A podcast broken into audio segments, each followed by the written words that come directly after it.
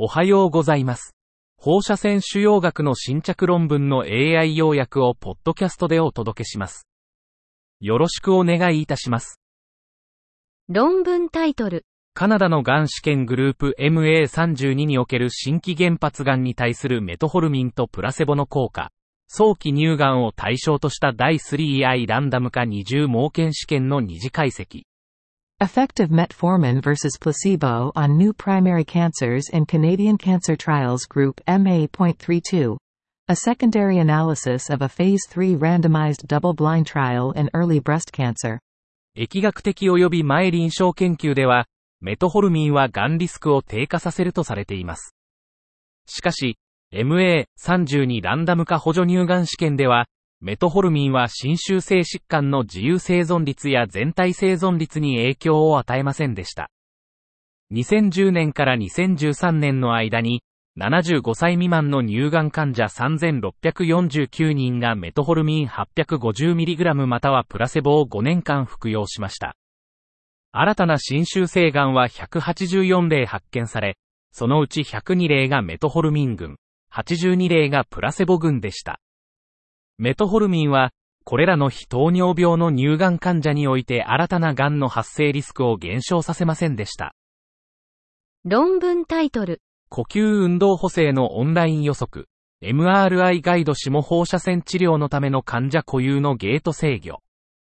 Online prediction for respiratory movement compensation. A patient-specific gating control for MRI-guided radiotherapy. 本研究は、2D シネ MR による内臓や腫瘍の動きの予測における線形回帰の有効性を検証し、肝がんと肺がんの MR ガイド放射線治療の精度を向上させるオンラインゲーティング信号予測スキームを提案することを目指しています。21の肝がん患者と10の肺がん患者の 2D シネ MR シーケンスを収集し、腫瘍の動きの予測を行いました。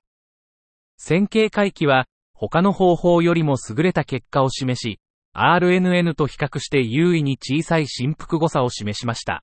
P より小さい0.05。適応線形回帰を用いた提案アルゴリズムは、肝がん患者と肺がん患者でそれぞれ98.3%と98.0%の平均ゲーティング精度、44ミスと45ミスのゲーティング誤差を示し、最良のパフォーマンスを発揮しました。適応線形回帰を用いた機能的なオンラインゲーティング制御スキームが開発され、すべての研究指標において高度な RNN ベースの方法よりもコスト効率が良く、精度が高いことが示されました。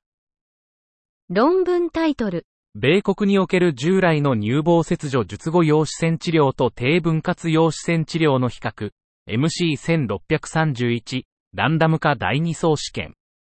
Conventional versus hypofractionated post-mastectomy proton radiotherapy in the USA. MC1631. A randomized phase 2 trial.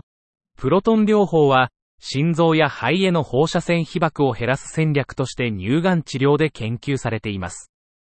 本研究では、通常分割照射と低分割照射のプロトン乳房全摘後放射線療法、PMRT を比較しました。88人の患者が無作為に割り当てられ、82人がプロトコル治療を受けました。通常分割照射群と低分割照射群での24ヶ月の合併症率に優位な差は見られませんでした。低分割照射群の非劣性は確立できませんでしたが、同様の許容性を示したため、さらなる研究が必要とされています。以上で本日の論文紹介を終わります。お聞きいただき、ありがとうございました。